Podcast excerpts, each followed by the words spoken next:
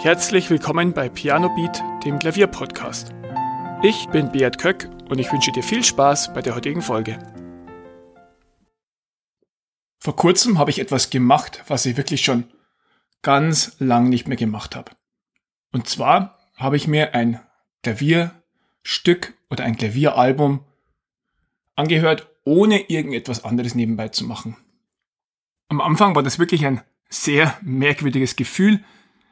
Ich war dauernd versucht, ähm, ja, mir was zu trinken zu holen, irgendwas in der Küche zu machen, ähm, mein Smartphone rauszuholen oder sonst irgendwas, weil ich es wirklich nicht mehr gewohnt war, nur Musik zu hören.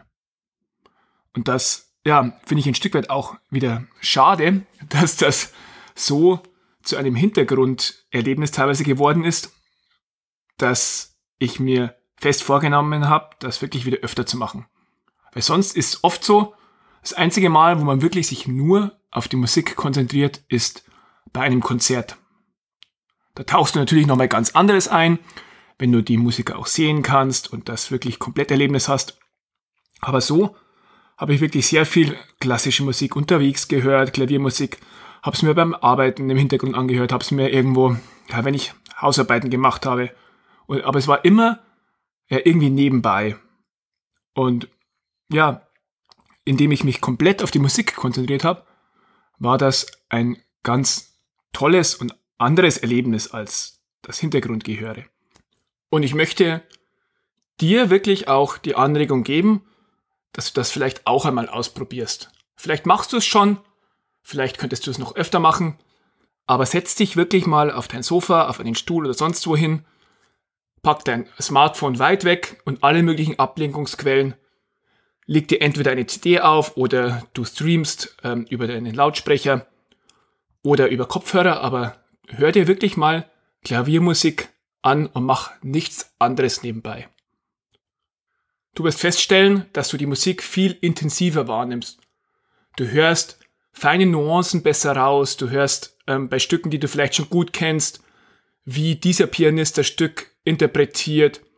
Du hörst raus, ähm, ja, gefällt dir der Klang von dem Klavier, die klingen ja auch ein bisschen unterschiedlich. Gefällt dir die Art und Weise, wie der Pianist das spielt? Gefällt dir das Stück?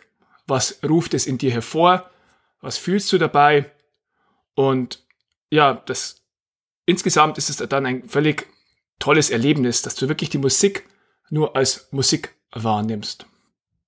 Vielleicht kannst du deine Musikhörsession auch in zwei Teile unterteilen. Und zwar zum einen hörst du Stücke an, die du sehr gut kennst, die du vielleicht gerade selber spielst, hörst dir von unterschiedlichen Interpreten an, such dir nicht nur immer deine Lieblingsaufnahme raus, sondern vielleicht auch eine, die du zuerst furchtbar hässlich findest, wo du sagst, ja, äh, wie spielt der denn das? Das geht ja gar nicht.